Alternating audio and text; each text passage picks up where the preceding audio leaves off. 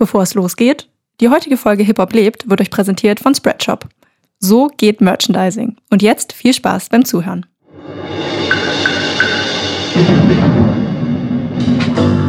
Du hörst Hip Hop lebt, der 360 Grad Kulturpodcast mit mir, Julia Gröschel. Philipp Bündel vereint die Hip Hop mit der Marketingwelt. Eigentlich schon sein ganzes Berufsleben lang. Gelangweilt von der Ausbildung als Mediengestalter startete er einen Blog, schrieb über Rap, kam so zu hiphop.de und wurde Berater für Cool Savage, Echo Fresh und Azad. Doch so groß die Namen waren, so klein war das Geld, was man zu der Zeit im Rap-Business verdienen konnte. Plan B war ein Job in der Werbeagentur Butter, von der er jetzt, viele Jahre später, Teilhaber ist. 2021 hat er mit Hip-Hop-Journalist Toxic die Hip-Hop-Beratungsagentur The Ambition gegründet und bringt Marken und Hip-Hop zusammen. Kurz gesagt, Philipp Böndel will viel erreichen und schafft das auch. Ich spreche mit Philipp Böndel in dieser Folge darüber, was ihm Hip-Hop bedeutet und ob er keine Angst vor Sellout hat. Was gibt er der Hip-Hop-Kultur zurück? Wieso teilt er Rap-Fans in Cluster auf? Was kann man von der Arbeit, die die Ambition betreibt, lernen? Er gibt drei schnelle Tipps, die RapperInnen für ihre individuellen Karrieren abgucken können. Was ist seiner Meinung nach eigentlich die Erfolgsformel von Hip-Hop? Und da er all das nicht ganz ohne Kritik aus der Szene macht, was für ihn Authentizität bedeutet. All das und noch viel mehr hört ihr in dieser Folge. Viel Spaß! Hi Philipp, schön, dass du mein Gast bist heute. Vielen Dank für die Einladung. So, wir kommen jetzt hier erstmal gemeinsam an. Du bist ja heute erst angereist. Korrekt. Aus Köln-Düsseldorf oder so? Düsseldorf. Düsseldorf. Wie geht's dir? Wie war die Reise? Die Reise war total angenehm. Ähm, heute Morgen hierhin gejettet um 8.30 Uhr. Ähm, Berlin-Brandenburg angekommen. Dreiviertel Stunde im Taxi abgehangen. Wir lieben es. Dann eine Viertelstunde bei Rewe abgehangen, weil der äh, Termin irgendwie äh, nicht zu der Zeit begann, wie ich dachte aber jetzt ready to rumble. Freue mich hier zu sein. Das tut, äh, das äh, klingt ja aber so, als hätten wir einen Fehler gemacht, Nein, was um absolut Willen. nicht Nein, der Fall ist. ich war natürlich hier, überpünktlich. Du warst wirklich, du warst 20 Minuten zu früh. Das äh, ist auf jeden Fall die Premiere Ja. von allen Gästen, die bis jetzt hier waren. Daher top und wir fangen jetzt pünktlich mit der Aufnahme an. Großartig. Wir stellen uns mal vor, du lernst neue Menschen kennen und die haben noch nie den Namen Philipp Böndel gehört. Wie Mhm. stellst du dich vor? Äh, junger Bursche aus dem Kölner Norden, äh, Speckgürtel, Gymnasium, irgendwie relativ langweilig und durchschnittlich groß geworden, dann irgendwann auf 50 Cent gestoßen, übermütig geworden und angefangen Hip-Hop zu lieben und zu leben. Äh, Und dann irgendwie im Hip-Hop durchgestartet, eine kleine Werbekarriere gemacht und dann ähm, meinen Lebenstraum ausgegründet, nämlich The Ambition, ein Unternehmen, das Hip-Hop und Marketing miteinander vereint. Das verstehen Leute, wenn du das denen so erklärst. Ich hoffe. Wir lassen Wenn nicht, kann mal ich so aber im stehen. dritten Bier einfach noch ein bisschen hinterher schieben. Geil. Wir haben in unserem ähm, Podcast die Tradition, dass der letzte Gast eine Frage für den aktuellen Gast dalässt. Mhm. Und in deinem Fall war es Yuzu Yu. Und Mhm. der hat dir folgende Frage dagelassen. Wenn die AfD in Deutschland an die Macht kommt, in welches Land würdest du auswandern? Gute Frage. Habe ich Ähm, auch gesagt. Bauchantwort ist tatsächlich die USA, aber nicht aus politischen Gründen, weil das ja da drüben genauso schwierig wie hier aktuell, aber einfach aus kulturellen Gründen, weil ich einfach ähm, die Ambition mag und den ganzen Spirit mag und äh, da steckt einfach ganz viel Hip-Hop drin in diesem Land und deswegen würde ich mich da, glaube ich, mit meinem Mindset und meinen Ambitionen sehr wohlfühlen. Ist USA so ein Traumland auch von dir, wo du so ein bisschen was rein, also wir haben ja alle so Traumländer, wo wir was reinprojizieren und sagen, das ist bestimmt ganz toll da mit dem Wissen, was da politisch manchmal abgeht und so, aber Mhm. einfach auch so Klima, Kultur, so Sachen, ne? Ist das für dich so ein kleiner Sehnsuchtsort? Definitiv. Ich war ein Jahr in den USA auf einer Highschool tatsächlich. Äh, 2002, 2003 bin ich in Seattle ähm, auf eine Schule gegangen, so dieses typische Auslandsjahr, das man halt macht in der 11. Klasse oder ich hatte das Privileg, es machen zu dürfen. Seitdem regelmäßig dort gewesen. Ich bin weltgrößter New York-Fan tatsächlich. Ich finde die Stadt unglaublich inspirierend. Sie gibt mir unglaublich viel Energie, äh, zieht mir das Geld aus den Taschen ähm, und ich komme komplett äh, pleite und leer zurück. Aber ich liebe es. Man hat wirklich das Gefühl, so in der Herzschlagkammer des Westens zu sein, was auch immer das bedeutet. Und ähm, ja, finde ich geil. Äh, ich bin dir sehr dankbar, dass du eine Überleitung mir möglich gemacht hast von dieser Frage zu dem, worüber wir heute sprechen, nämlich Hip-Hop-Kultur. Yes. Das, was du damit zu tun hast, aus der äh, natürlich Hip-Hop-Liebhaber-Perspektive als auch der Werbe-Berater-Perspektive, in der du ja jetzt seit vielen, vielen Jahren tätig bist. Mhm. Ähm, daher fangen wir einfach mal an mit dem äh, Deep Dive. Are you ready? I'm so ready. Top. Was bedeutet Hip-Hop für dich? Fangen wir doch mal damit an. Alles tatsächlich. Äh, ich sage immer wieder, Hip-Hop made me, weil äh, vieles von dem, was mich heute, glaube ich, als Persönlichkeit ausmacht, tatsächlich aus dem Hip-Hop kommt. Also Hip-Hop hat meine Persönlichkeit geprägt, mein Wertesystem geprägt, meine Karriere geprägt. Und ich behaupte felsenfest, dass ich ohne Hip-Hop heute nicht da wäre, wo ich bin. Ähm, was ja, wenn man auf The Ambition guckt, irgendwie total logisch ist, aber auch wenn man auf die Jahre davor guckt, ähm, ja, sich einfach herleiten lässt. Hip-Hop hat mich ähm, wirklich ähm, von einem, wie ich eben schon gesagt habe, relativ durchschnittlich ambitionierten jungen Mann aus dem Kölner Speckgürtel zu einem sehr ambitionierten jungen Mann, immer noch aus dem Kölner Speckgürtel, irgendwie äh, gemacht und werden lassen. Und ich glaube auch, es gibt den sogenannten Hip-Hop-Effekt. Ich suche gerade nach einer Hochschule beziehungsweise nach ProfessorInnen, die diesen Hip-Hop-Effekt mit mir in Form einer Langzeitstudie ähm, belegen, ähm, sprich verifizieren oder falsifizieren. Also wenn jemand zuhört, der dafür in Frage kommt, bitte gerne melden. Vielleicht zwei Sätze dazu. Ich glaube tatsächlich, dass die Dauerbeschallung mit Rapmusik etwas mit einem macht. Ähm, dass es die Ambition verändert, dass es die Wahrnehmung von Dingen verändert, dass es das Mindset verändert ähm, und dass man durch Hip-Hop per se optimistischer wird, ambitionierter wird und sich auch mehr zutraut. Also ich glaube, es tut auch was fürs Selbstvertrauen. Und das würde ich gerne mal untersuchen in Form einer Langzeitstudie. Ähm, ja, der Hip-Hop-Effekt. Der hat bei mir eingeschlagen. Das finde ich total spannend, weil Hip-Hop wird ja auch öfter verteufelt von Menschen, die nicht aus der Industrie kommen. Der böse Straßenrap, der böse Gangster-Rap. Ähm, Frauen werden erniedrigt, was ja ein Fakt ist. Das können wir ja auch nicht wegsprechen. Drogen werden teilweise romantisiert. Ein, ein Lifestyle wird romantisiert von du musst irgendwie viel Geld haben, du musst Statussymbole haben. Also auch diese negativen Aspekte, die der Hip-Hop hat. Ähm, wie siehst du das im, äh, in dem Unterschied dazu? Naja, gehört dazu. Also wie du gerade richtigerweise sagst, da kann man nichts von negieren. Ähm, ist für mich aber tatsächlich weniger ein Hip-Hop-kulturelles Phänomen als ein gesamtgesellschaftliches Phänomen. Und eine Subkultur ist irgendwo bis zu einem gewissen Grad auch ein Abbild einer Gesellschaft.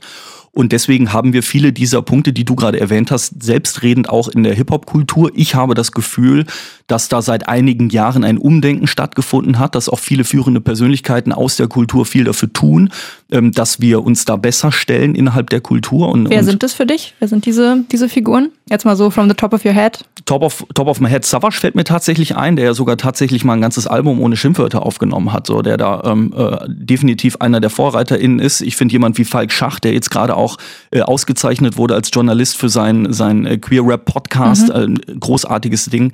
Aber auch viele Menschen aus der zweiten und dritten Reihe, ähm, insbesondere auch Frauen, ähm, eine ne, ne Sherry zum Beispiel, eine Seribahn, die auch einen tollen Podcast machst, du mit deinem äh, tollen Podcast und viele weitere, ähm, die da einfach Dinge in die richtige Re Richtung bewegen. Ja, finde ich auch sehr wichtig, dass du das nochmal erwähnt hast, dass es halt sehr, sehr viele gibt, die auch neu hochkommen und nicht wie so ein etablierter Falk Schacht, ähm, größten Respekt dafür. Ähm, aber eben, dass auch Leute immer noch den Drive haben, sich damit auseinanderzusetzen.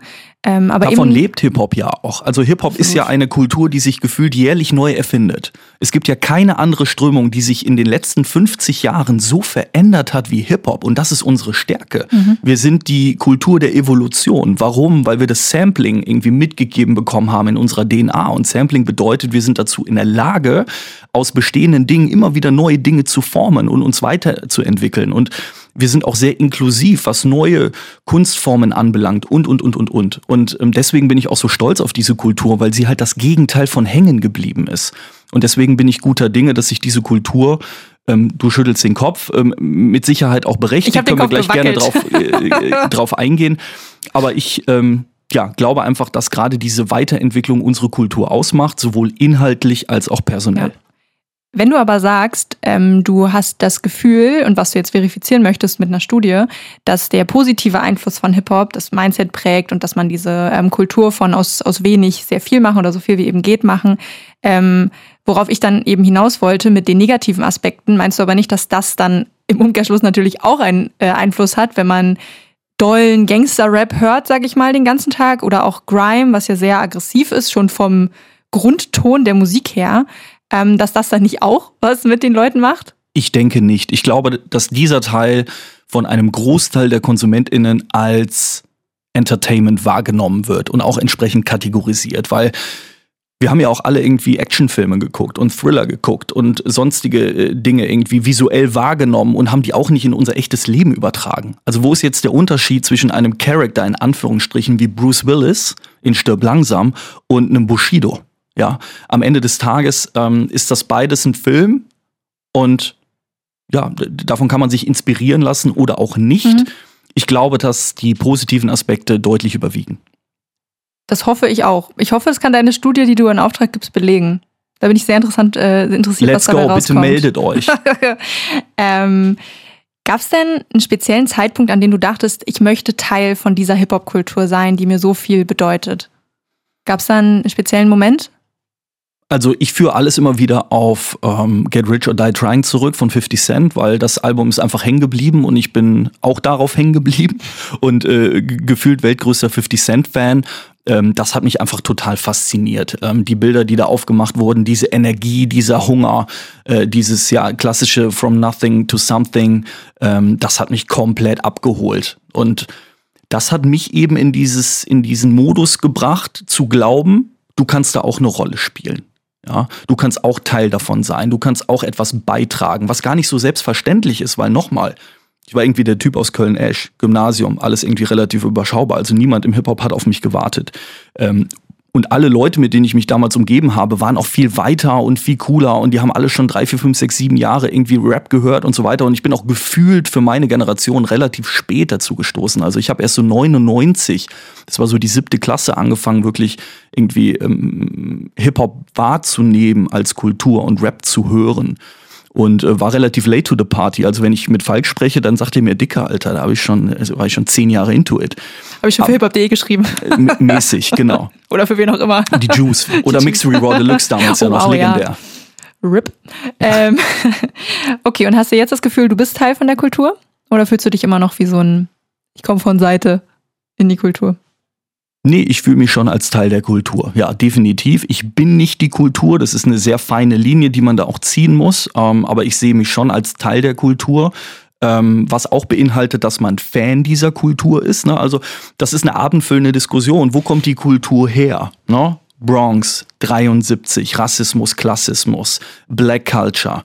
All das trifft auf mich nicht zu. Deswegen kann man argumentieren, du kannst dich drehen und wenden, du wirst nie einer von uns oder Teil dieser Kultur. Meine Interpretation ist eine andere. Ich finde, jemand, der sich mit dieser Kultur identifiziert und der das Mindset dieser Kultur in sich trägt und versucht, etwas beizutragen und etwas voranzutreiben, hat erstmal eine Berechtigung, in dieser Kultur stattzufinden. So, und dann ist die Frage, was macht man damit und daraus?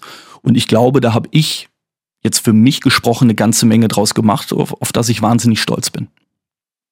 Du nimmst mir viele Fragen vorweg. Gut. Das ist gar nicht so schlecht. Muss ich weniger sabbeln. Ähm, wieso war es dir denn wichtig, in den Kulturpodcast von mir zu kommen? Weil die anderen Podcasts, in denen du so zu Gast bist, sind ja doch so straight Business, straight Werber, OMR-Style. Mhm. Ähm, was war für dich der Reiz, ähm, hier jetzt auch mal zu sprechen?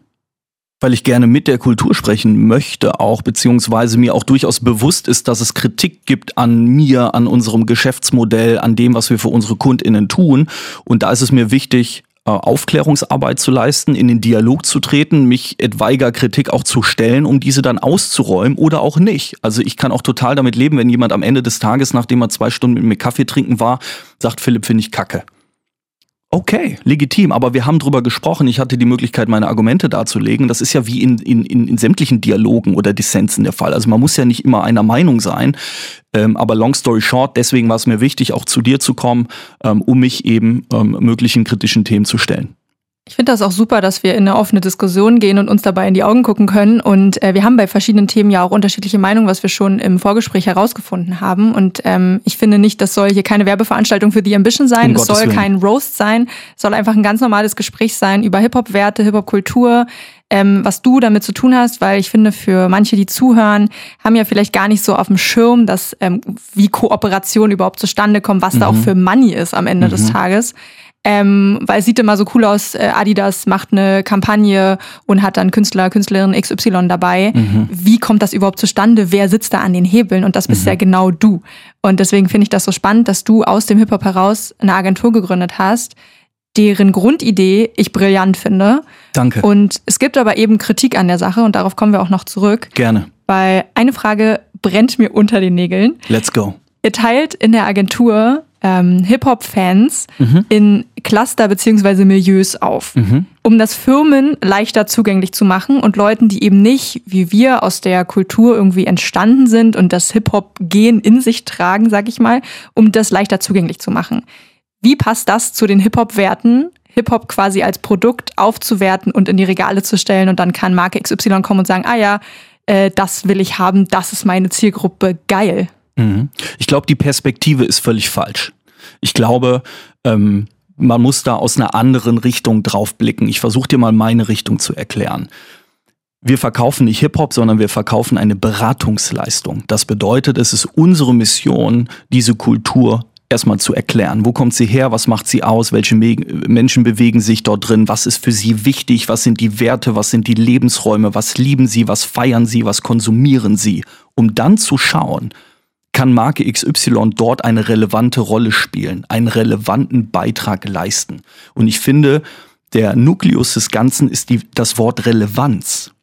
Weil wenn etwas nicht relevant ist, hat es keine Daseinsberechtigung. Und wenn ich im Hip-Hop relevant sein möchte, muss ich erstmal verstehen, was ist Hip-Hop überhaupt? Und gerade in Deutschland haben wir wahnsinnig viel Aufklärungsarbeit zu leisten. Die Menschen denken, Hip-Hop wäre eine Musikrichtung. Die Menschen denken, Hip-Hop wäre Bushido, Abu Chaka, Amtsgericht, Bang Bang Bung, ne? Echo-Skandal. Das ist ja das, was so, ich sag mal, der Durchschnittsdeutsche von dieser Kultur denkt, jetzt mal abgesehen von uns allen, die Teil dessen sind. So, und das, diese, diese, diese, diese Blickrichtung besteht ja auch in Marketingabteilungen, ne? in, in, in Führungsetagen. So, und da muss man hingehen und erstmal klar machen, pass auf, Leute, Hip-Hop ist eine Kultur. Hip-Hop ist viel mehr als Musik. Hip-Hop hat eine History, Hip-Hop hat ein Mindset, bing, bang, bung.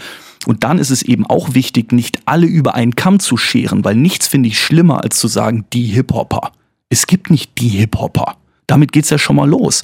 Ich sage immer, man kann tausend Menschen in einen Raum sperren, die alle von sich behaupten, Hip-Hop zu sein. Die tragen aber unterschiedliche Klamotten, hören unterschiedliche Musik, gehen auf unterschiedliche Events, lesen unterschiedliche Bücher.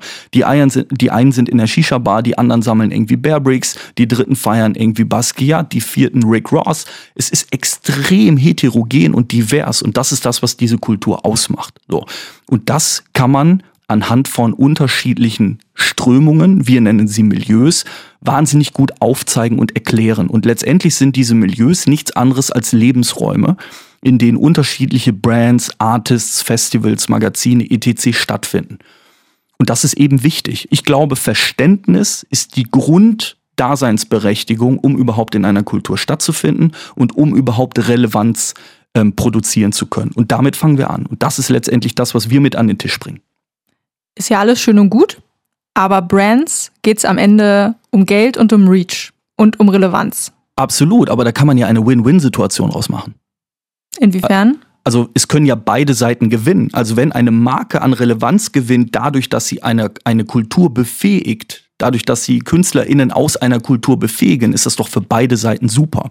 Ich finde, es kommt sehr stark auf die Art und Weise an. Ich finde zum Beispiel Sponsorings in Form von Kohle wack. Das bringt gar nichts. Ja? Erklär, mal, erklär mal für die, die zuhören, die da nicht so tief drin sind wie wir beide. Wenn Nee, du sagst, es gibt ja zwei Möglichkeiten. Nee, ich sag immer, es ist ein Unterschied, ob ich irgendwem Schnittblumen vorbeibringe, sonntags, die dann innerhalb einer Woche verwelken und dann steht da nichts mehr, dann ist er wieder darauf angewiesen, dass ich ihm Schnittblumen bringe oder ich bringe ihm einen Sack Saatgut. Dann kann er das einpflanzen, dann kann er sein Feld bestellen und dann kann er damit irgendwie was machen. Dann befähige ich ihn, gebe ihm ein Werkzeug, ein Instrument. Und das ist für mich dieses, entweder gebe ich Kohle, die Kohle ist irgendwann aufgebraucht und dann stehe ich wieder alleine da und hoffe auf den nächsten Sponsor, oder ich mache mehr.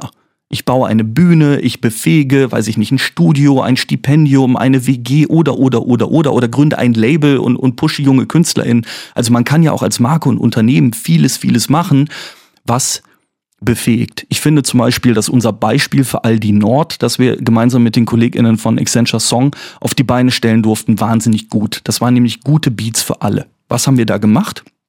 Wir haben uns erstmal mit Aldi Nord beschäftigt. Ja, wofür steht diese Marke? Und diese Marke oder generell erstmal Aldi ähm, produziert Gutes für alle.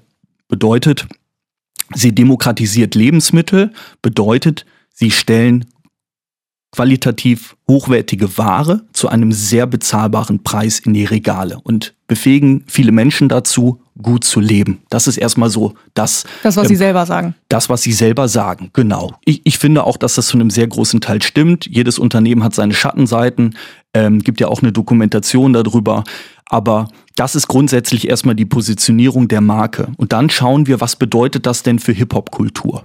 So, wie können wir Gutes für alle auch in der Hip-Hop-Kultur übersetzen? Und haben dann gesagt, wir ermöglichen es NachwuchskünstlerInnen auf Beats von Top-ProduzentInnen zu rappen, die sie sich sonst nicht leisten können. Und wir ermöglichen ihnen dann sogar noch Studio-Sessions. Und wir ermöglichen ihnen dann sogar noch eine Veröffentlichung. Und das finde ich ist genau der richtige Ansatz. Das ist noch lange nicht das Ende und das ist auch nicht die Lösung auf alle äh, Probleme oder für alle Probleme, aber es ist zumindest mal der richtige Ansatz. Wie kann ich etwas bauen, was befähigt, um mir dadurch eine Daseinsberechtigung zu schaffen? Ist das so ein bisschen euer Best Case, eure Best Practice oder gibt es noch ein anderes Projekt? Es gibt diverse Projekte, aber das ist schon meiner Meinung nach unser Best Case, weil man darf nicht vergessen, wir reden hier über Aldi. Also es ist doch völlig undenkbar gewesen vor fünf, sechs, sieben Jahren, dass Aldi sowas macht. Wenn, wenn ich mich damit beschäftige, was Lebensmitteleinzelhändler, egal ob Kaufland oder Lidl oder Edeka oder oder oder in den letzten Jahren im Hip-Hop gemacht haben und dann gucke ich mir gute Beats für alle an da kriege ich Gänsehaut. Und das macht mich stolz, weil das ist am Ende die Ambition. Das ist der Unterschied, den wir machen. Weil wir eben nicht nur auf Kommunikation gucken, weil wir nicht nur auf TikTok gucken, weil wir nicht nur auf Reach gucken, sondern wir gucken immer in beide Richtungen. Und das ist der Unterschied. Wir gucken immer Richtung Kultur und wir gucken immer Richtung Marke. Und ich sage auch immer wieder, in dem Moment, wo wir Kultur verkaufen oder Dinge produzieren, die für die Kultur nicht cool oder relevant sind, verlieren wir auch unsere Daseinsberechtigung. Weil wir können nur so lange existieren, wie wir das Co-Signing der Kultur haben. Deswegen ist mir das so wichtig. Was ich immer ein bisschen ähm, schwierig finde bei Markenkooperationen und ich komme da ja auch her, das heißt, ich bin jetzt gar nicht antikapitalistisch und sage, ähm, das macht alles überhaupt keinen Sinn.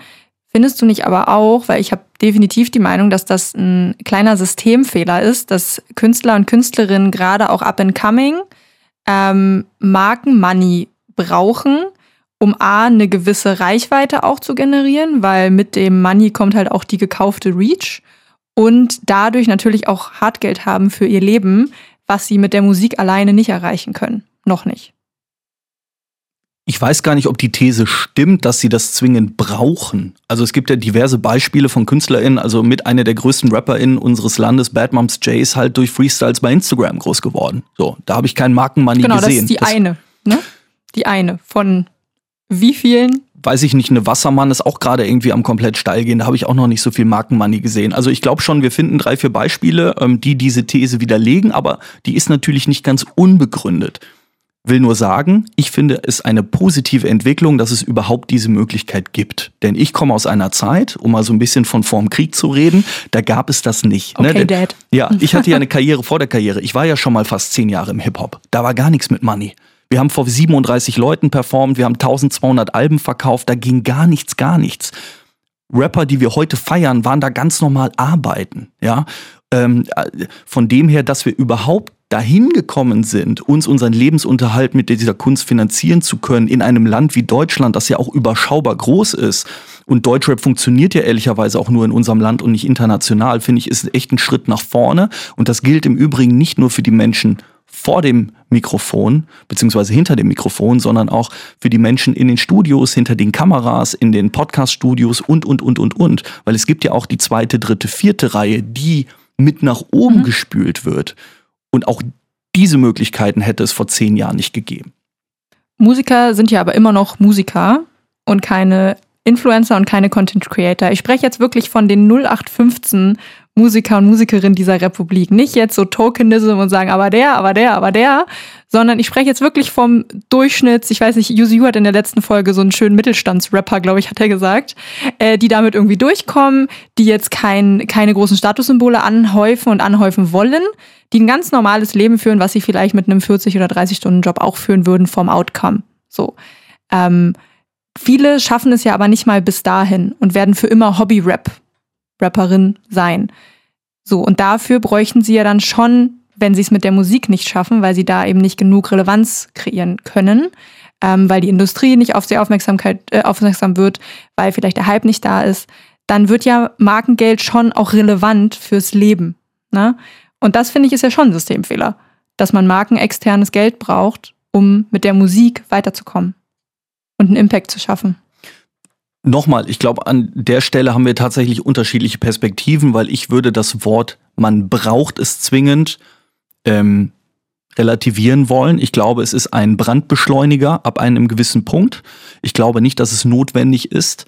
Und ich sehe ehrlicherweise gar nicht so sehr den Unterschied zwischen einem normalen Job. Also das wäre ja so, so wie zu sagen, naja, wenn ich äh, Privatkarriere mache, also privat in Anführungsstrichen, meint jetzt in normalen Berufen, mhm. ich werde Radiomoderatorin oder ich werde irgendwie BWLer oder weiß ich nicht, Steuerberater, da muss ich ja auch zu einer Company gehen und die gibt mir monatlich Geld dafür, dass ich da arbeite und meinen Job verrichte und irgendwie davon leben kann. Also irgendwo muss das Geld ja herkommen und deswegen verstehe ich nicht die die pauschale, ich sag mal, Verteufelung von Brand Money. Die Frage ist doch immer, mit welcher Intention wird da Geld gegeben und was mache ich damit? Und ich bin der festen Überzeugung, dass man da immer wieder Win-Win-Situationen schaffen kann. Aber es gibt sicherlich auch Negativbeispiele. Wie gesagt, ich bin auch gar nicht anti und mag sein, dass wir da unterschiedliche Meinungen haben, aber Beispiel Red Bull zum Beispiel, was mhm. ja auch sehr in der Kritik steht, das oder stand, dass ähm, dort ein Studio kreiert wird, da Limited Access nur gibt, also krasses Gatekeeping, dass dort Künstler gematcht werden, die halt brandkonform sind, sage ich mal, und im Trend und divers und alles, was die Marken gerade in Checkboxes irgendwie haben wollen. Damit natürlich auch der Markt beeinflusst wird und dann Events geschaffen werden, wo auch genau deren Künstler, also es ist eine einzige Marken-Win-Geschichte und Künstler, Künstlerinnen lassen sich halt zum Teil doch limitieren mit wem sie arbeiten, was sie sagen, eben weil da extrem viel Geld im Hintergrund ist. Und das finde ich dann schon nicht den Hip-Hop-Gedanken, den es eigentlich gibt aus der Kultur heraus. Nämlich nicht abhängig zu sein und zu sagen, was man möchte. Unabhängig von irgendeiner Machtgewalt am Ende. Und der, der Geld hat, hat Macht. Das ist nun mal so.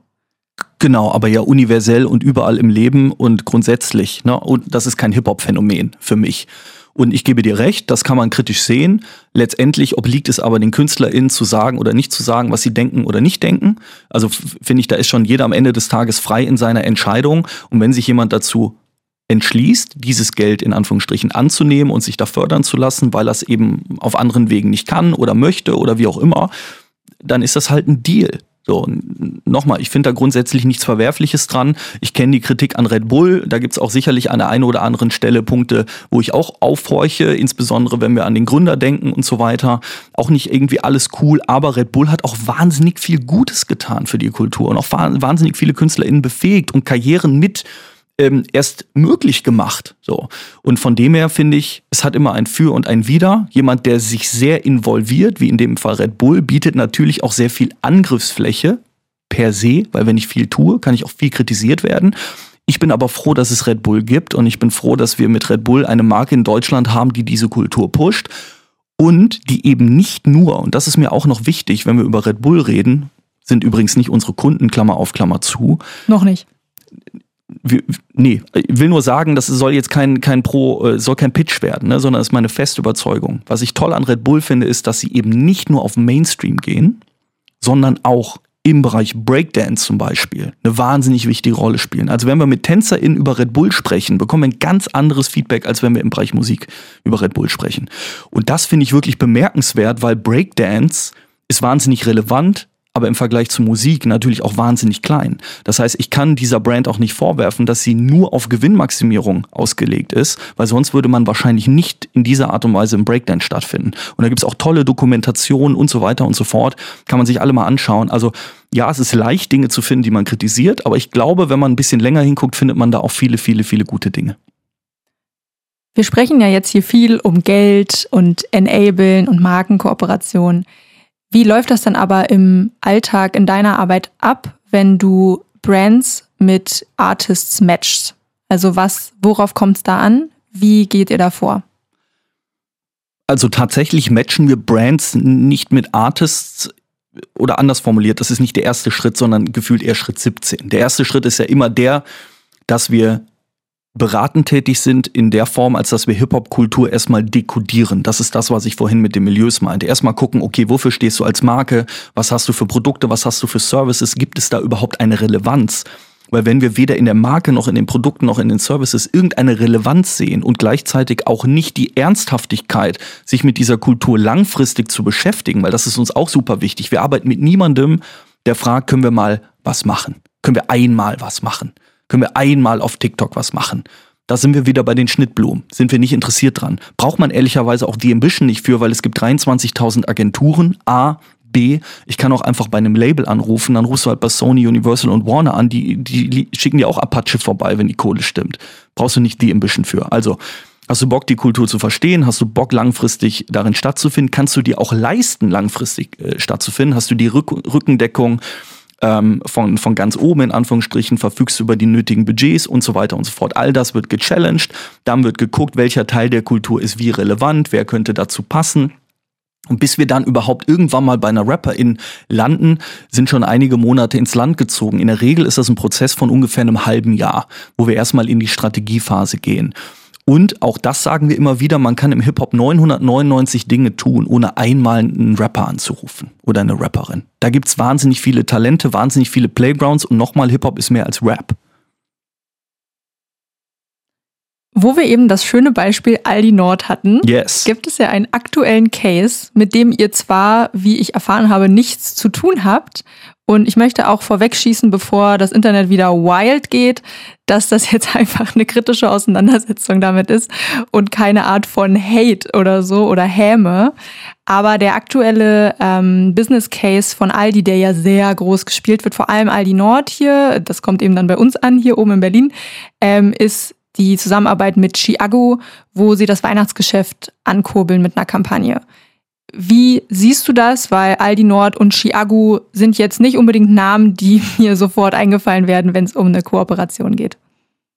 Ja, das sehe ich tatsächlich anders an der Stelle. Also ich verstehe grundsätzlich ähm, Kritik an dem Vorgehen, weil es halt auf einer vermeintlich oberflächlichen, sehr entertainigen, rein kommunikativen Ebene bleibt. Ach, das stört mich nicht mal. Das stört mich nicht mal. Aber, aber Chiago ist doch Aldi-Zielgruppe. Findest also, du? Was ja, ist denn Aldi-Zielgruppe? Jemand, der bei Aldi einkauft. Ja, das ist klar.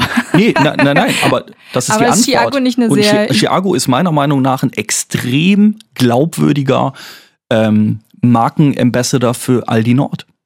Also A geht der da einkaufen, B kaufe ich dem das ab, C glaube ich auch, dass die Produkte, die er da bewirbt, alle zu ihm passen und er sie wirklich konsumiert. Also ich finde schon, dass das ein sehr, sehr gutes Match ist an der Stelle. Die Art der Umsetzung kann man, wenn man möchte, kritisieren. Aber auch da finde ich persönlich, dass es zu Chiago passt, dass TikTok eine relevante Plattform ist und so weiter und so fort. Gefällt mir persönlich das? N gleich 1 Philipp Bündel? Nö. Hätte ich das mit The Ambition so vorgeschlagen? Nö. Kann ich das nachvollziehen und glaube, dass es für beide Seiten Win-Win ist? Ja. Findest du nicht, dass die sich den, die Hip-Hop-Kappe aufsetzen, um daraus einen Vorteil zu ziehen? Naja, am Ende des Tages sind Unternehmen immer gewinnorientierte Unternehmungen, die wollen Dinge verkaufen, die müssen Angestellte bezahlen und so weiter und so fort. Also Aldi ist ja keine NGO. Das ist ja schon mal klar. Also natürlich will man mit allem, was man tut, ganz grundsätzlich immer einen Vorteil, weil alles andere macht auch keinen Sinn. Aber auch da bin ich wieder an dem Punkt, kann ich nicht beide Seiten befähigen? Kann ich nicht eine Win-Win-Situation schaffen? Kann ich nicht Aldi zu einem Win bringen und Chiago zu einem Win bringen? Ich was glaube, denkst ja. du ist die Befähigung für Chiago an der Stelle? Ich kenne den Deal nicht. Ne? Ich weiß nicht, was da jetzt noch in der Zukunft geplant ist, aber vielleicht hast du ja noch mal einen anderen Blickwinkel, was vielleicht die, die langfristige Wirkung von diesem, von der Zusammenarbeit hätte oder sein wird. Ne, ich, also wenn man auf die Karriere von Chiago blickt, und Chiago ist ja schon sehr, sehr, sehr lange dabei, aber auf dem Radar der meisten ja erst seit, ich sag mal, anderthalb Jahren. Pi mal Daumen, ja. Und ähm, wir haben uns auch sehr früh mit Chiago beschäftigt, sind auch sehr, sehr eng mit seinem äh, Manager. Grüße an der Stelle an Leander. Grüße. Und ähm, ich glaube, dass Chiago absolutes Mainstream-Potenzial hat. Ich glaube, Chiago ist, kann weit über den Hip-Hop hinaus erfolgreich sein und kann richtiger Pop-Artist werden. Ob das jetzt gut ist oder schlecht, abendfüllende Diskussion, aber er hat das Potenzial. Mhm. Und Aldi kann ihm natürlich aufgrund des Media-Invests in so eine Kampagne ähm, eine ganz andere Fläche bieten, Bühne bieten, wo dann im Zweifelsfall, ich sag mal, auch der Mainstream und ganz Deutschland auf ihn aufmerksam wird, um dann vielleicht zahlenmäßig nochmal einen Sprung nach oben zu machen. Okay, ich stelle jetzt eine Frage, die sich wirklich viele stellen, ähm, aber sich vielleicht auch keiner traut, öffentlich zu fragen. Gerne. Was hat das mit Hip-Hop zu tun? Ich glaube eine ganze Menge. Also Hip-Hop ist für mich Selbstermächtigung. Hip-Hop ist für mich Ambition. Hip-Hop ist für mich Hackermentalität. All diese Dinge sehe ich darin. Ähm, Gerade Hacker-Mentalität, ja. Also wir waren doch die erste Kultur, die TikTok mal so richtig auseinandergepflückt hat. Wenn ich an die Drake-Geschichten denke, an Loredana-Geschichten denke. Das heißt, sobald eine neue Plattform kommt, sind wir doch die ersten, die das für uns nutzen. So, ähm, das finde ich erstmal stark. Dann Selbstermächtigung, dass ich mit den Dingen, die mir zur Verfügung gestellt werden, das Maximum raushole. Also ich finde zum Beispiel die Art und Weise, wie Chiago auch Content macht und produziert, total geil weil das alles so derbe auf Low Budget ausgelegt. Ich gehe irgendwie mit meinem iPhone 12 raus und drehe den Content und das sieht alles irgendwie aus wie ein Home-Video. Ist doch auch wieder geil. Also da wird jetzt nicht irgendwie das Geld eingesetzt, um irgendwie High-End, glossy irgendwelche Dinge zu tun, sondern nein. Und ich finde auch die Art und Weise, wie diese Zusammenarbeit letztendlich das Licht der Welt erblickt hat, unglaublich authentisch. Also ich finde, das sieht eins zu eins aus wie Chiago-Content, wie wir ihn kennen. Und all diese Dinge, also nochmal, ich möchte gar nicht diesen Case verteidigen und, und, und ne, da gibt es auch viele Argumente, die vielleicht dagegen sprechen. Aber grundsätzlich finde ich, da steckt viel Hip-Hop drin. Verstehst du die Kritik? Absolut. Aus der Szene? Ja, klar. Und was würdest du denen erwidern? Also du hast ja gerade natürlich schon Begründungen gebracht, aber wenn jetzt wirklich jemand sagt, so okay, Chiagu, Freut um euch jetzt doch. bei dem Beispiel zu Freut bleiben, euch doch. sneakt sich in unsere Kultur und macht damit richtig Money. Chiago sneakt sich in unsere Kultur. Boah. Ich weiß nicht. Das also, sagen ja die Stimmen. Ja, aber. Und ich muss sagen, ich aber, bin dem auch nicht wirklich abgeneigt. Aber, aber wer sind wir zu sagen, es wäre unsere Kultur? Und wer setzt da die Grenzen und wer macht die Türsteher und Niemand. so weiter? Nee, genau. Und deswegen finde ich, finde ich es anmaßend tatsächlich von Menschen zu sagen, es sneakt sich in eine Kultur. Also ich finde, das konterkariert grundsätzlich erstmal den Grundgedanken unserer Kultur, der sehr integrativ ist und der sehr offen ist für neue Einflüsse und so weiter und so fort. Die Frage ist, was machen diese Menschen dann in der Kultur? Bringen sie sie weiter? Wie be bewegen sie sich durch die Kultur und so weiter und so fort? Und ich finde, wir müssen zu einem Punkt kommen, wo wir uns freuen für KünstlerInnen, wenn sie Möglichkeiten bekommen. Und das Du, ne, ist in verst- Deutschland irgendwie, finde ich, immer noch nicht so richtig angekommen. Wenn wir uns mit den USA beschäftigen, ich meine, da ist es natürlich gesamtgesellschaftlich schon ein ganz anderer Spirit, ne? American Dream, vom Tellerwäscher zum Millionär und so weiter und so fort. Aber wenn Diddy das The Rock macht und wenn Jay-Z irgendwie Tidal und äh, Ace of Spades macht und so weiter und so fort, dann freuen wir uns doch für die. Und wir freuen uns auch für Ye mit Yeezy, vielleicht jetzt nicht mehr so sehr wie vor zwei Jahren, aber wir freuen uns dafür, because they made it. Und auch, auch DJ Khaled, ne? geil, geil, geil. So. Also, Da möchte, ich warum kurz können ein, wir uns. da möchte ich kurz einhaken, weil Gerne. versteh mich nicht falsch. Ich bin der festen Überzeugung, dass es genug Sonne für alle auf diesem Planeten gibt. Gut. Und ich will Chiagu sein, ähm, sein Fame, die Kooperation, die er hat und auch Leander und das ganze Team, wirklich liebe Grüße. Ich will die überhaupt nicht bashen. So, das ist das Letzte, was ich möchte. Aber es ist einfach ja eine kritische Auseinandersetzung damit. Absolut. Wenn Leute, die, und ich komme nun mal aus dem Untergrund, deswegen habe ich diese Perspektive auf die Sachen, dass wenn äh, Musiker und Musikerinnen und auch Menschen, wie du so schön sagst, in der zweiten, dritten, vierten Reihe, auch so wie ich, ich bin ja auch nicht an der Front und mache jetzt Musik, ähm, dass die Kultur schaffen, wie es ja so im klassischen Sinne so, ne, wir machen irgendwie was da in unserem kleinen Köcher und äh, es juckt aber keinen. Und wir strugglen und wir haben keine Relevanz, obwohl ja der Untergrund vor allem sehr, sehr viel relevante Sachen zu sagen hat. Ähm, teilweise sehr politisch, gesellschaft, gesellschaftskritisch, auch entertaining. Da ist ja auch sehr, sehr viel gute Musik einfach dabei. Und dass wir, und da meine ich jetzt wir aus dem Untergrund, wir strugglen und dann gibt es eben so Cases, wo halt jemand, der eh schon funktioniert, mit einer großen Marke zusammengematcht wird und dann natürlich funktioniert. Das ist ja irgendwie safe, dass das kein, kein Flop wird irgendwie, weißt du? Ja, was aber das sehe ich zum Beispiel anders. Mhm.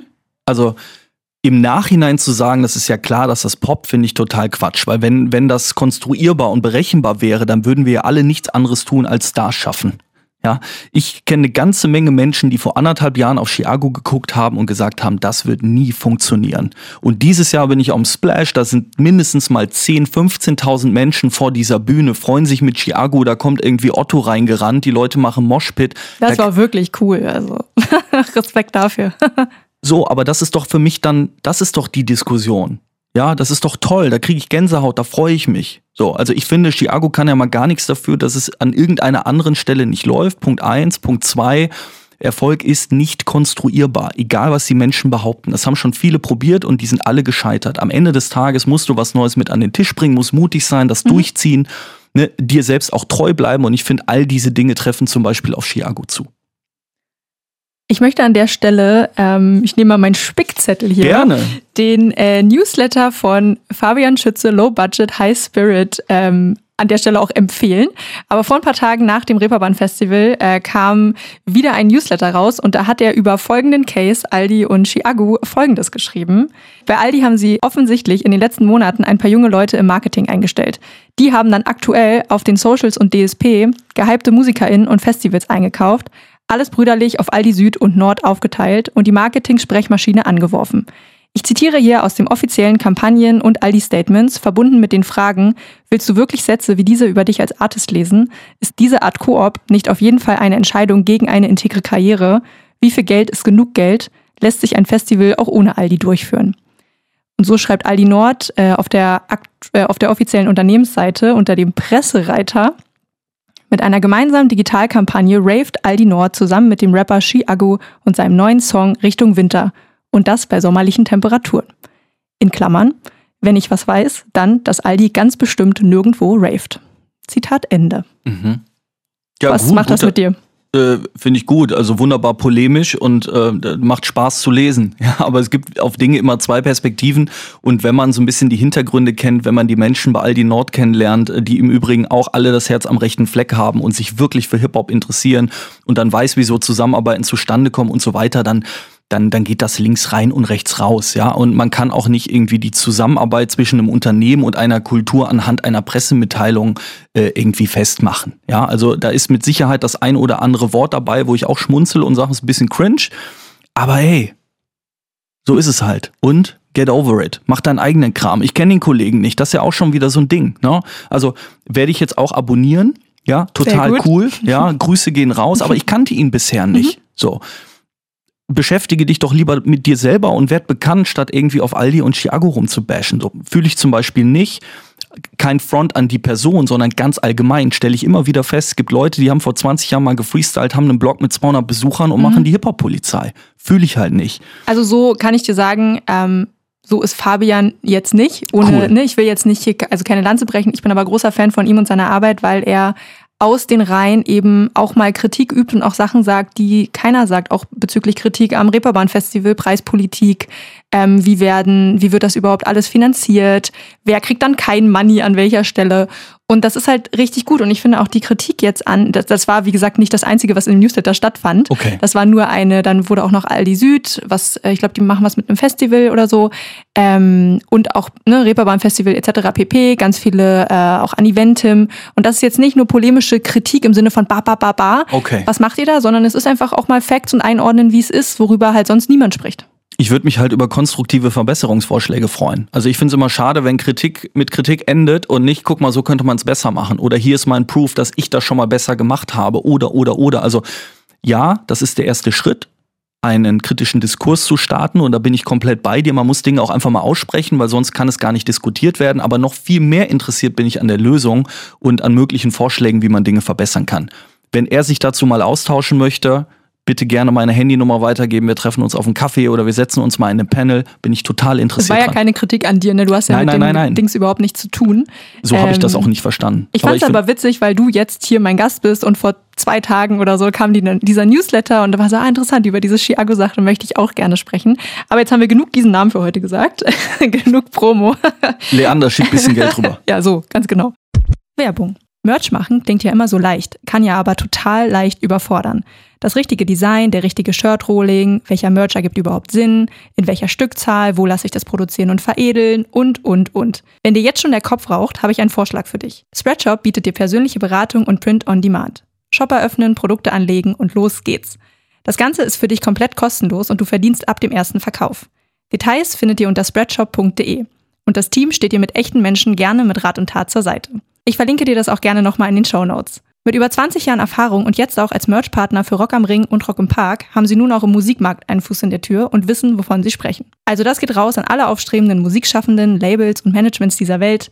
Schaut auf der Webseite mal vorbei und überzeugt euch selbst. Werbung Ende.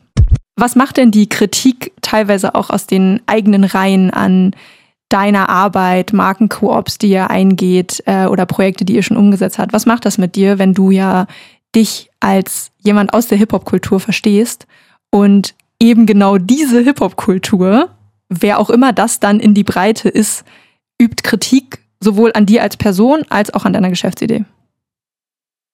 Ich finde es total wichtig, weil es mir immer wieder diese Momente beschert, wo ich auch Dinge hinterfrage. Also ich höre mir das an, ich lese mir das durch und ignoriere das nicht, sondern versuche mich wirklich damit auseinanderzusetzen und zu, zu schauen, ist da ein Punkt?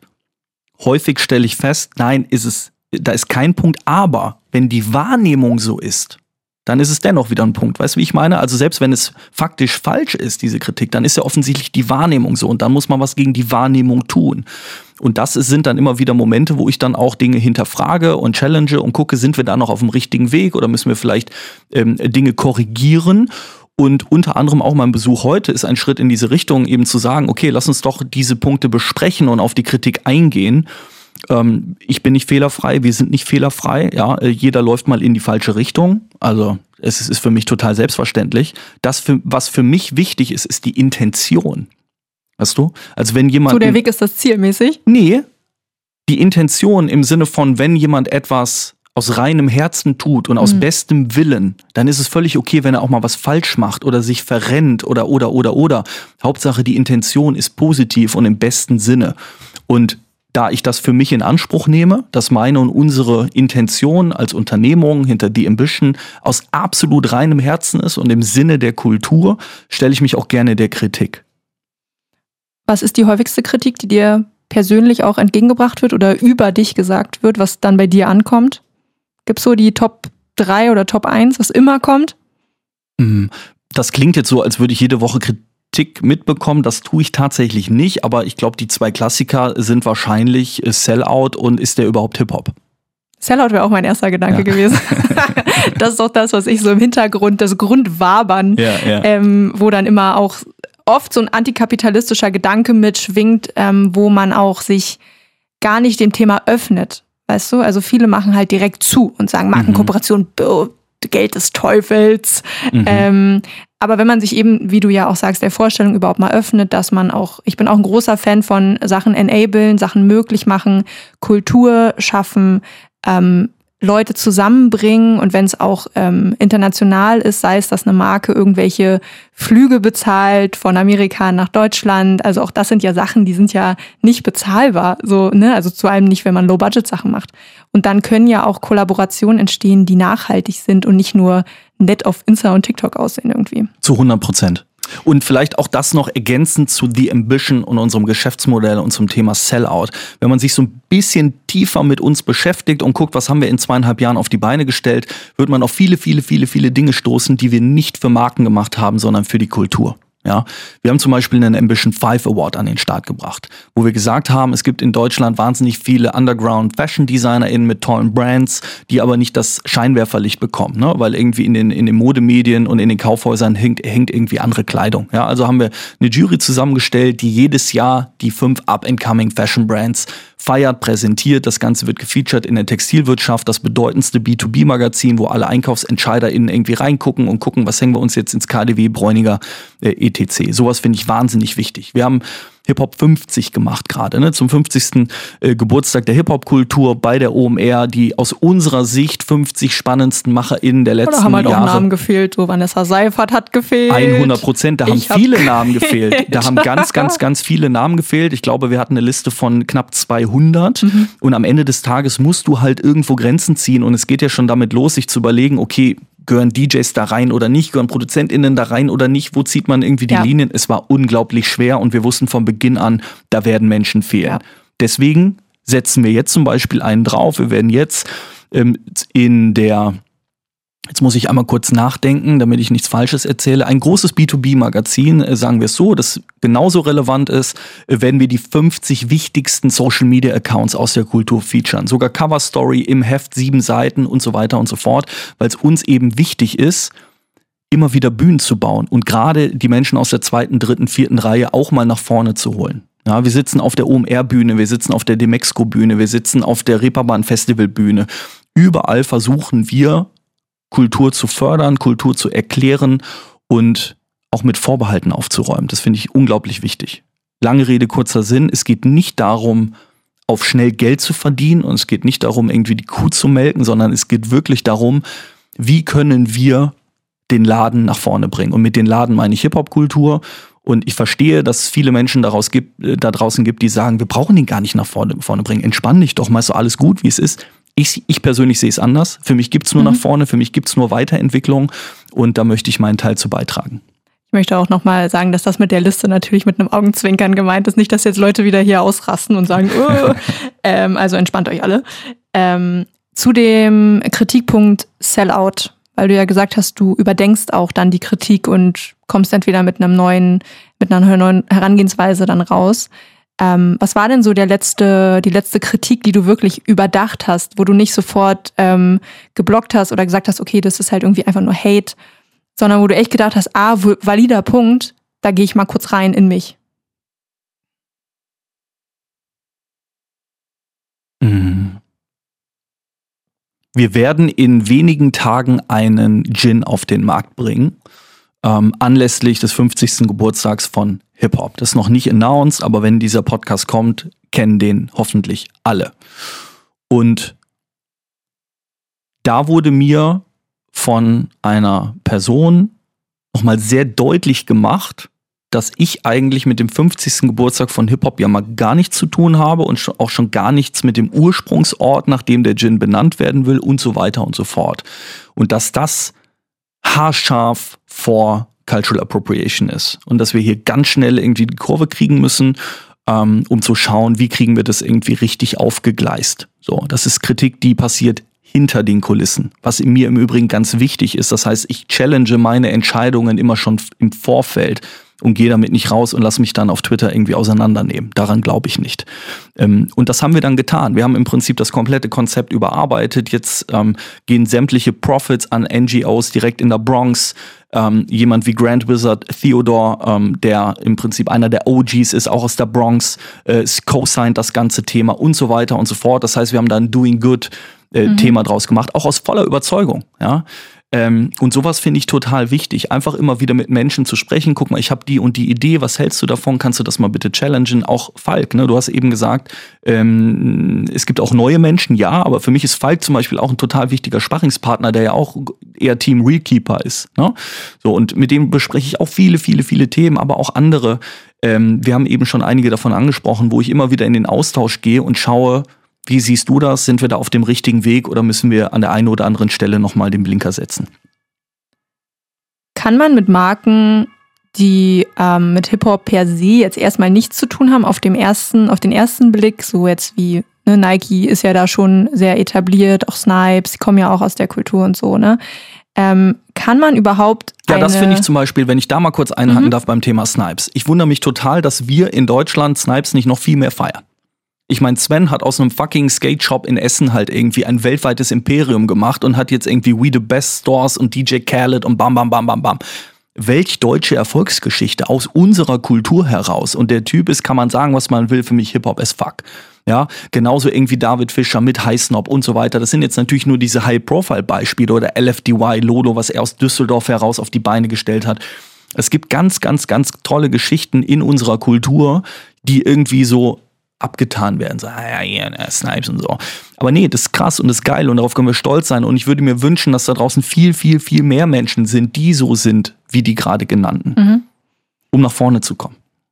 Ist es aber möglich, als Marke, die nicht aus der Kultur kommt, überhaupt mit einem Rapper, Rapperin, um jetzt in unserer Welt zu bleiben, eine Kooperation zu machen, ohne Sellout zu sein?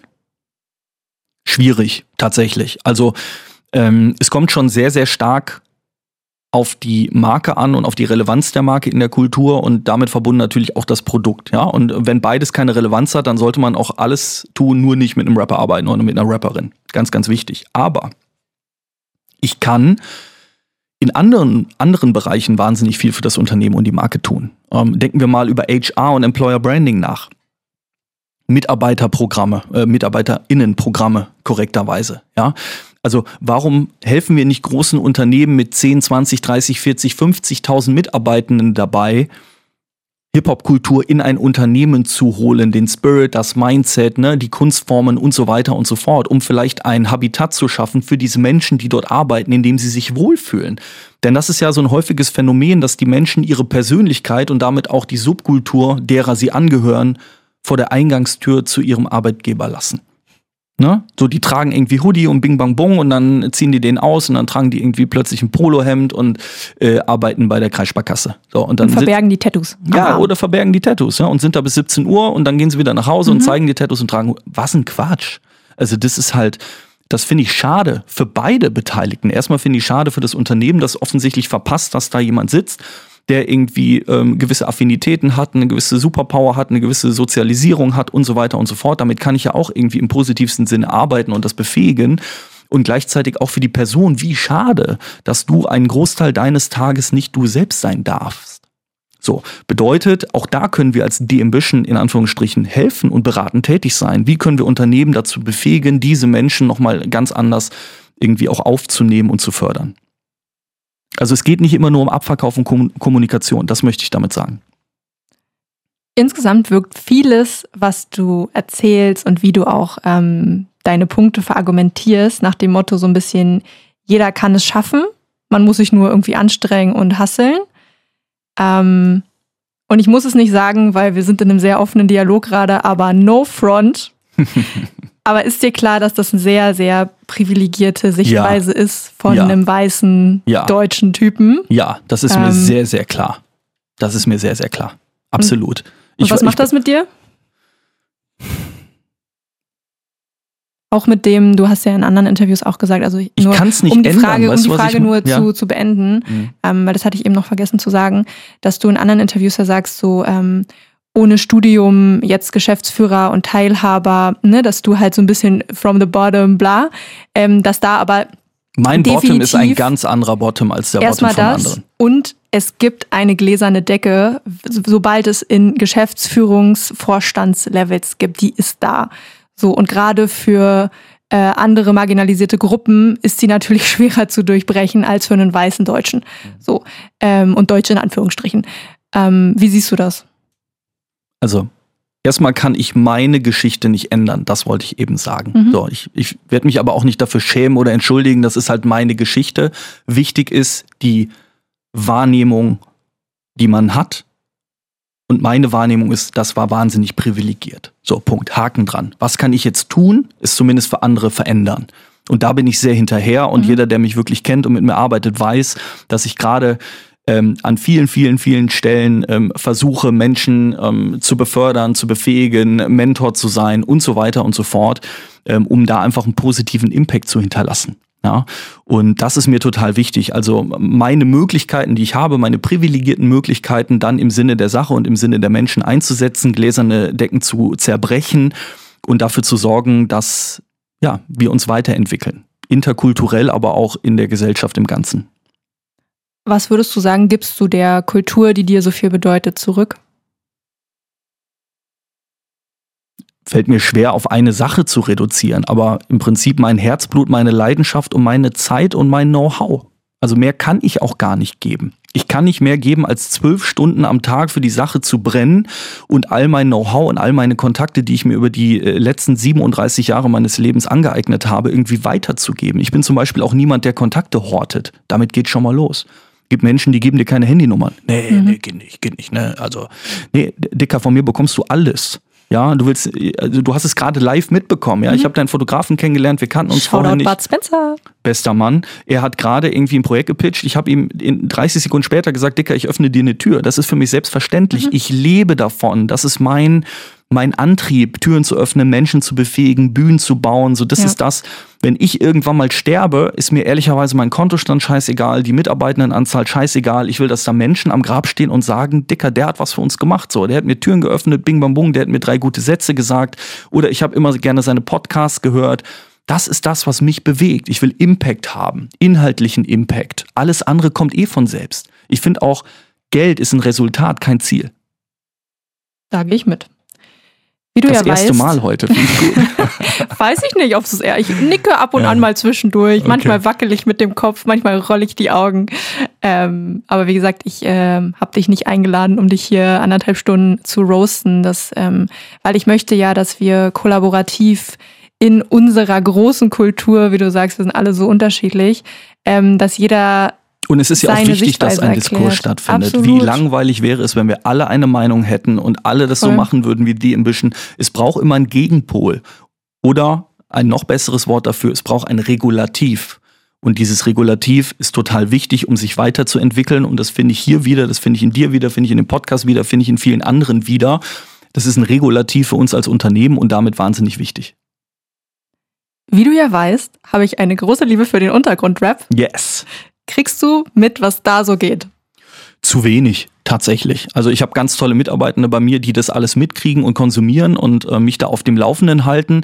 Aber ich würde mich definitiv nicht als äh, absoluten Experten dafür bezeichnen, weil dafür ehrlicherweise auch die Zeit fehlt. Also früher ging das, ja, da habe ich auch irgendwie, keine Ahnung, ähm, thisis50.com und Hot 97 und Charlemagne the God und Bing Bang Boom mir diese ganzen Sachen irgendwie angeguckt und angehört und ich Hip-Hop DX und da war ich am Start. Mittlerweile nicht mehr so, wie ich mir das eigentlich wünschen würde. Okay, dann schicke ich dir eine Playlist, die kannst du dingen und dann ähm, Super gerne. sprechen wir nochmal in der ist drauf? Fortsetzung. Nimm mir mal zwei, drei Namen. Ähm, puh, DOS 9, Enoch, Gianni Suave, Tom Shoutout. Hengst, Okay, kenne ich auch. Shoutout. Escape. Ja. Ähm, du, also das nur so Schick fünf rum. Namen. Cool. Keine, Sasu, oh Gott, es waren nur Jungs. Ah ja, ja, jetzt können Ich wollte gerade sagen, keine Frau dabei. Ei, aber ich wollte dich jetzt nicht Sasu. roasten in deinem eigenen Podcast. Pressluft Hanna. es gibt so viele tolle. Ähm, das war wirklich gerade nur so from the top of my head. Mhm. Ähm, okay, weil das schicke ich dir mal, weil es würde mich wirklich sehr interessieren, ob das mit dem, was du so musikalisch konsumierst, wo du sagst, ei, was ist das denn? Eu- Eure Stolperbeats und Rumpelbeats und Samples, ähm, das ist viel zu raw. Oder ob du dem auch noch was abgewinnen kannst. Schick rum. Mache ich. Ähm, kannst du denn für uns zusammenfassen, was in deiner Wahrnehmung die Erfolgsformel von Hip-Hop ist?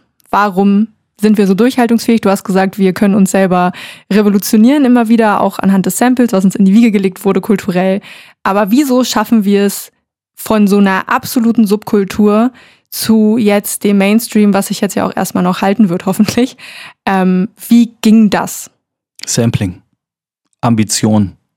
Hackermentalität. Also genau die Dinge, ähm, die ich gerade auch schon eingebracht habe. Und all das hat mit dem Ursprung der Kultur zu tun. Ne? Nochmal 73 Bronx. Man hatte nichts. Ja, man hat Lautsprecher aus Autos rausgeschraubt und sich da Boomboxen gekauft und so weiter. Man hatte auch keinen Trompetenunterricht, geschweige denn eine Trompete. Deswegen hat man irgendwie Soul, Funk und Jazzplatten aufgelegt. Und dann kam äh, DJ Cool Herc irgendwann mal auf die Idee, man könnte ja auch äh, Drum Breaks und Beat Breaks loopen und dann ne, wurde drauf gebreakt und gerappt und so weiter und so fort. Und dieses, wir haben nichts, aber aus diesen, und wir hadern damit nicht, das ist auch ganz wichtig. Und wir haben nichts oder wenig, wir hadern damit nicht, machen das Beste draus mit unseren Möglichkeiten, ja, und entwickeln uns dadurch weiter. Und ich finde, die, das ist eine Fähigkeit, die ist wahnsinnig wichtig. Nennt man ja auch häufig Street Smart. Ja?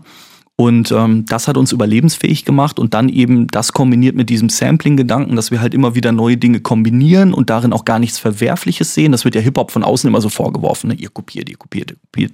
Nee, Dicker, wir schaffen was Neues, aber auf unsere Art und Weise. So. Und auch in der Mode, ein Virgil, ein Kanye, die haben ja nicht wirklich, wirklich, wirklich Dinge neu erfunden, sondern sie haben sie reinterpretiert, sie haben sie geremixed. Und das zieht sich komplett durch die Kultur. Wenn Das macht uns so- einzigartig. Wenn ich ein paar Podcasts oder Interviews von dir höre oder gelesen habe, ähm, stellst du aber doch oft auch Statussymbole in den Vordergrund, wie eine teure Uhr, ein teures Auto. Ist halt so ein bisschen the American way. Ähm, vom Naja, Kellerwäscher ist- zum Millionär. Und bei vielen im Hip-Hop geht's ja aber vorrangig auch darum, einfach nur Essen auf den Tisch zu bekommen und eben nicht mehr auf der Straße zu ticken. Mhm. Krasses Beispiel jetzt, ne? Das ist Mhm. natürlich nicht die Lebensrealität von allen, um Gottes Willen. Mhm. Aber da geht's ja nicht darum, äh, ich will jetzt einen Benzer fahren, sondern ey, ich will einfach meine Familie ernähren. Ähm, nicht mal mit dem Rap, sondern da geht's jetzt wirklich nur um dieses Hip-Hop-Mindset, ne? Das, dieses Kapitalistische, das ist ja nicht bei allen. So, wie würdest du sagen, wie kommt das dann zusammen zu, ich will unbedingt Geld, Geld, Geld häufen und ey, ich will einfach nur essen? So, weil das sind ja zwei sehr verschiedene Bedürfnisse. Ja, ich weiß gar nicht, ob deine These stimmt. Auch da würde ich, äh, weiß ich auch nicht, wie seine These. gerne widersprechen. Genau. Ähm, ich habe nicht so viele Rapper getroffen, die sagen, ich rappe nur, damit ich essen kann. Also ehrlich, ich, mir würde spontan original nicht eine Person einfallen, die mir das so gesagt hat, sondern alle wollen schaffen. Und diese Schaffen ist dann immer von der Person abhängig, was das denn bedeutet. Ne? Der eine will Jay-Z werden und dem anderen reicht es irgendwie, keine Ahnung, äh, in, in der Spotify-Playlist zu sein oder mal vor 200 Menschen zu spielen oder so. Aber zu sagen, ich rappe, um zu essen, keine Ahnung. Da bin ich eher bei Kanye, ne? What do you think I rap for? Du push a fucking rap for. So, das ist halt irgendwie eher die Welt, aus der ich komme. Wenn ich über Marken und Produkte spreche, ähm, dann häufig in einem Kontext, in dem ich MarkenentscheiderInnen versuche zu erklären, warum unsere Kultur so empfänglich dafür ist. Weil Hip-Hop eben das Narrativ des sozialen Aufstiegs beschreibt. Und wie kann ich das besser rüberbringen, wo ich gerade stehe in meinem Leben und in meiner Karriere und bei diesem Aufstieg, als über Marken und Produkte. Indem ich halt irgendwie sage, ey, ich fahre jetzt halt im, im Maybach. Okay, he made it. Ja. Ich finde aber eben nicht, dass es im Hip-Hop immer nur darum geht, Geld anzuhäufen oder eine dicke Karre zu haben, sondern es geht wirklich immer um den Weg und darum, es zu schaffen. Und das finde ich eben so bemerkenswert an der ganzen Geschichte und das finde ich macht so einzigartig. Wir feiern ja zum Beispiel auch per se niemanden, der mit dem goldenen Löffel geboren ist. So, jetzt komme ich aus dem Speckgürtel, ist schon mal, ich starte schon mal mit minus fünf und haben wir ja auch gerade irgendwie, also in der, in der, in der Hip-Hop-Kredibilitätsskala, ähm, haben wir auch gerade zu Recht drüber gesprochen, dass mein Start schon sehr privilegiert war. Aber genau das ist doch das, was Hip-Hop spannend macht, ne? Der Weg von unten nach oben. Also wie viel Strecke hast du denn tatsächlich zurückgelegt? Von wo kommst du und wo bist du? Und dann gehen wir da mit dem Maßband hin und sagen, okay, Respekt, hast du dir erarbeitet, du bist da jetzt angekommen, Props gehen raus. Hip-Hop ist ja auch each one, teach one. Was können andere, die gerne im Hip-Hop stattfinden möchten und vielleicht nicht selber rappen, was können die von dir lernen? Weiß, was du kannst, weiß, was du auch nicht kannst. Also ich habe ja zum Beispiel kürzlich in einem Podcast erzählt, dass auch ich mal gerappt habe aber halt relativ schlecht. Mach mal einen 16er? Auf gar keinen Fall. Aber Gib dir den Beat. Hab, äh, genau, mach mal Beatbox. Ähm, aber ich habe relativ schnell gerafft, so das ist nicht gut. Und da gibt es Menschen, die können das besser. Was kann ich denn? So, jetzt habe ich eine Ausbildung zum Mediengestalter gemacht. Bedeutet, ich konnte irgendwie Artworks gestalten mit Photoshop. Ich konnte irgendwie eine Kamera bedienen und Fotos machen. Ich konnte Musikvideos drehen und und und und und und habe mich dann im Prinzip mit meinen persönlichen Fähigkeiten, mit meiner vermeintlichen Superpower eingebracht wie kann ich als Person etwas beitragen? Darauf kommt es immer wieder zurück, auch jetzt mit The Ambition, auch jetzt in unserer Arbeit mit Unternehmen, mit Marken. Was ist mein Beitrag? Denn Cultural Marketing ist immer geben und dann nehmen in der Reihenfolge. Und das ist auch der Weg, von dem ich überzeugt bin. Und das ist auch der Weg, der für jedes Individuum, jeden Einzelnen gilt, wenn er Teil einer Kultur werden möchte. Was ist denn dein nächstes großes Ziel? Boah große Frage. Mein nächstes großes Ziel. In einem Jahr wieder hier zu sitzen, hoffentlich mehr Cases zu haben, die unsere These belegen, dass es Unternehmen darum, geben soll, äh, darum gehen sollte, Bühnen zu bauen, etwas beizutragen ähm, und weiterhin positiven Impact auch in der Kultur zu hinterlassen. Das, das fände ich wichtig und dann bin ich schon zufrieden. Wenn uns jetzt Künstler und Künstlerinnen zuhören, die sagen, ey, ich bin ein super Produkt und ich würde super mit der Brand matchen. Was könnten sie tun, um da einen Fuß in die Tür zu bekommen? Mich anrufen. Ich packe deine Handynummer dann in die Show Notes oder wie machen wir das? U ungerne, ungerne Kontakt mit dir aufnehmen. Du vermittelst dann. Auf, gegen Provision, ja. ja ähm, easy. Nee, aber jetzt mal, jetzt mal ernsthaft so, wie könnten die, äh, ohne jetzt dich als, als Gatekeeper und als Bottleneck, ähm, um mal bei den Marketing-Bereich zu bleiben, ähm, wie könnten die es angehen, wenn sie jetzt im Aufbau sind und aber sagen, hey, ich habe vielleicht einen kleinen Buzz, auch bei TikTok schon und so, mhm, und ich habe eine, eine kleine Reach und eine Community äh, geschaffen und äh, ich würde das super gern nachhaltig mit einer, mit einer Marke zusammen noch weiter ausbauen. Was wäre so ein realistischer Schritt? Sich einen LinkedIn-Account anzulegen und bei LinkedIn dann. Interessanter Fakt. Ja. Deine Raketen bei LinkedIn kennt, glaube ich, jeder, der äh, auch nur mal fünf Minuten auf LinkedIn war. Vielen Dank. ähm, nee, aber tatsächlich ist LinkedIn ähm, das Tool meiner Wahl und ich glaube auch, dass LinkedIn das Tool ist, ähm, das am schnellsten und unkompliziertesten zu den EntscheiderInnen führt. Ne? Weil wenn du irgendwie auf eine Webseite gehst, dann findest du da die Contact-Adresse Und dann wirst du ja niemals über den Empfang hinausgelassen auf gut Deutsch. Ne? Und bei LinkedIn kannst du dir genau angucken, okay, wer ist da im Marketing, wer ist für was verantwortlich. Vielleicht googelt man noch irgendwie, wer war für die und die Kampagne verantwortlich, weil häufig die Verantwortlichen dann natürlich auch Zitate geben für Pressemitteilungen und so. Und dann stelle ich fest, ach guck mal, äh, die, die, die Julia war bei, weiß ich nicht. Äh, Weiß. so, äh, genau, so. War verantwortlich für XY bei Marke XY. Jetzt suche ich mir die bei LinkedIn raus und schreibe die einfach mal an, slide in die DMs und sage, Mensch, Julia, pass mal auf, hier ist der Link irgendwie, bing bang bung, ich kann mir folgendes vorstellen, hast du Bock? Und im Idealfall sagt Julia dann, jopp, lass uns mal reden. Das ist eigentlich der erste und gleichzeitig auch total einfache Schritt. Der erste Schritt ist immer der schwerste, ne? Das stimmt. Wir haben ja viel über Glaubwürdigkeit gesprochen, deine Arbeit in der Agentur, was Hip-Hop für dich bedeutet, was deine Hip-Hop-Werte sind, ähm, beziehungsweise was ja auch unsere alle Hip-Hop-Werte sind. Ähm, du hast ja mit äh, Toxic, einem sehr renommierten Hip-Hop-Journalisten, auch schon viele, viele Jahre neben ja auch zum Beispiel Falk Schacht, ähm, über den wir schon ein paar Mal gesprochen haben, hast du ja ähm, The Ambition gegründet mhm. als Co-Gründer. Grüße gehen raus. Ganz liebe Grüße, ganz genau. Und ja auch als Co-Geschäftsführung ähm, jetzt knapp zwei Jahre mal über den Daumen ähm, geführt. Mhm. Was waren da eure ähm, Herausforderungen in der Doppelspitze? Das würde mich nochmal interessieren für jemanden, der ähm, wie Toxic ja doch doll aus der Kultur kommt und einen hohen kulturellen Anspruch hat, unterstelle ich ihm jetzt mal. Und du, der Stimmt. auch einen sehr hohen kulturellen Anspruch hast, aber eben aus der ähm, Verkaufs-Werber-Berater-Perspektive kommst. Was waren so Punkte, an denen ihr euch zum Beispiel uneinig wart, wenn es um Projekte oder Ausrichtung der Firma geht oder so? Mmh fällt mir schwer, da was rauszupicken, ohne jetzt irgendwie im, im Nähkästchen äh, zu, zu grabbeln. Ich glaube, man wäre überrascht, wie einig wir uns in vielen Dingen waren. Na, man muss dazu sagen, Tobias und ich kennen uns ja auch schon seit, seit 100 Jahren. Ja? Also wir wollten schon vor 15 Jahren mal zusammen ein YouTube-Netzwerk gründen und ähm, ich, ich bin damals auch Redakteur bei hiphop.de gewesen und ohne dass er mir damals, ich glaube, bei ICQ oder MSN geschrieben äh, hätte, wäre ich nie bei hiphop.de gelandet. Like, wer es noch kennt. Genau, like, wer es noch kennt. Und, und, und Tobias hat definitiv einen wichtigen Teil zu meiner Karriere beigetragen, ähm, auch gerade im Hip-Hop. Und von dem her, wir sind uns sehr ähnlich, auch in unseren Ansprüchen, vielleicht unterschiedlich in der Herangehensweise, was sehr viel damit zu tun hat, dass wir in unterschiedlichen Branchen sozialisiert wurden. So. Ähm, ja, aber das war's auch. Wie gesagt, Grüße gehen raus. Ganz liebe Grüße.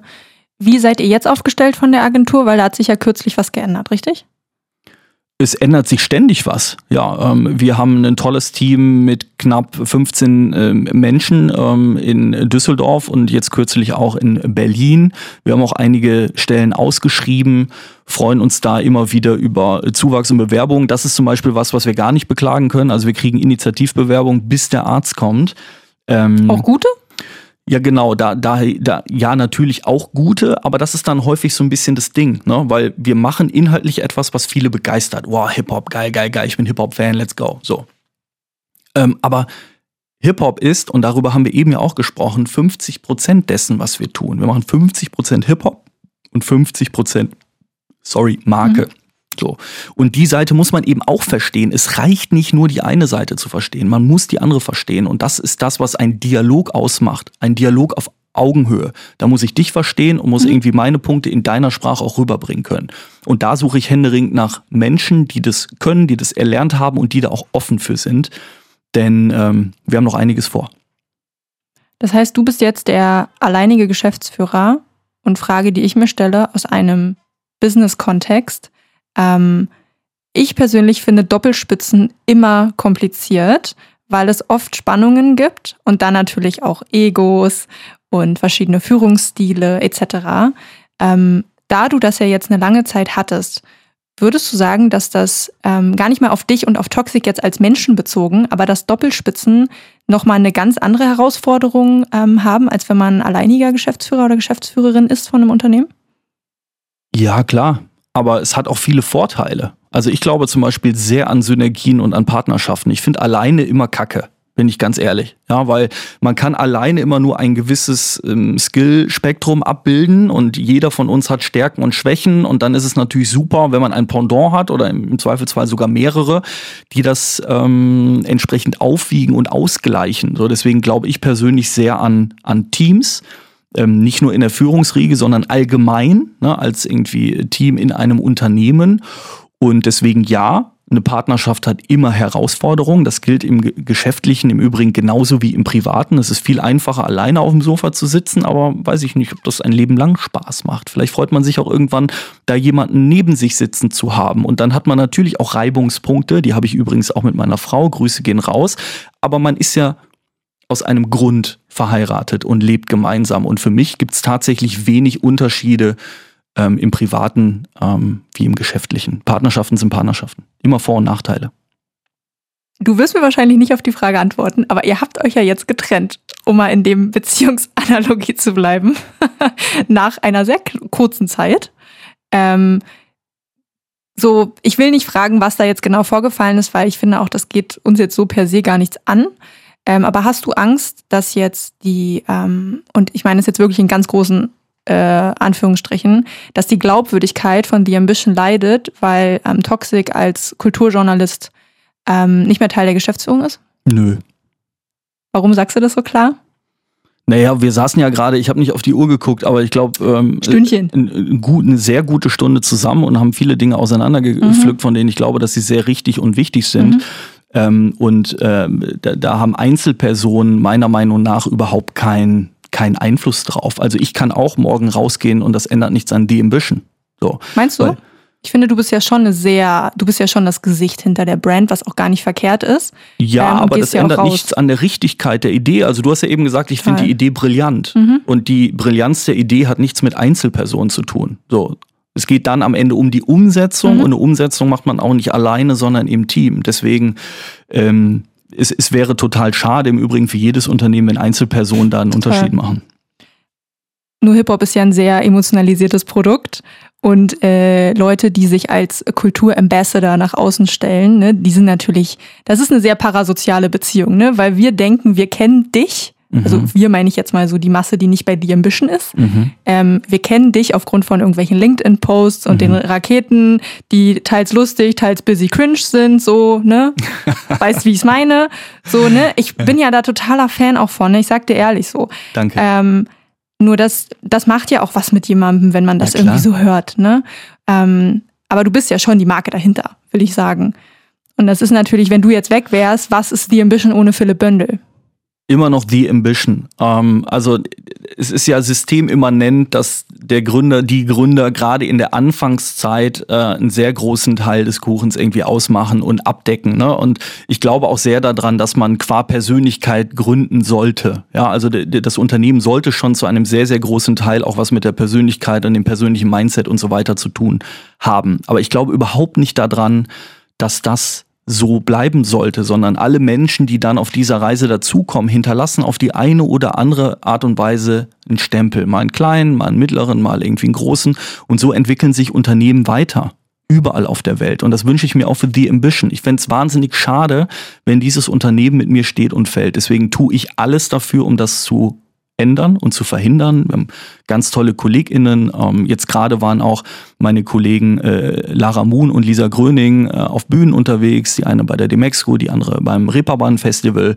Ähm, also ja, ich versuche auch da im Kleinen, in Anführungsstrichen, Bühnen zu bauen, weil ich an die Idee glaube, weil ich an die Mission glaube, weil ich an die Menschen glaube und ähm, ja, fühlt sich gut an, wo wir gerade stehen. Wie viele MitarbeiterInnen habt ihr jetzt? 15. Und was ist das Ziel?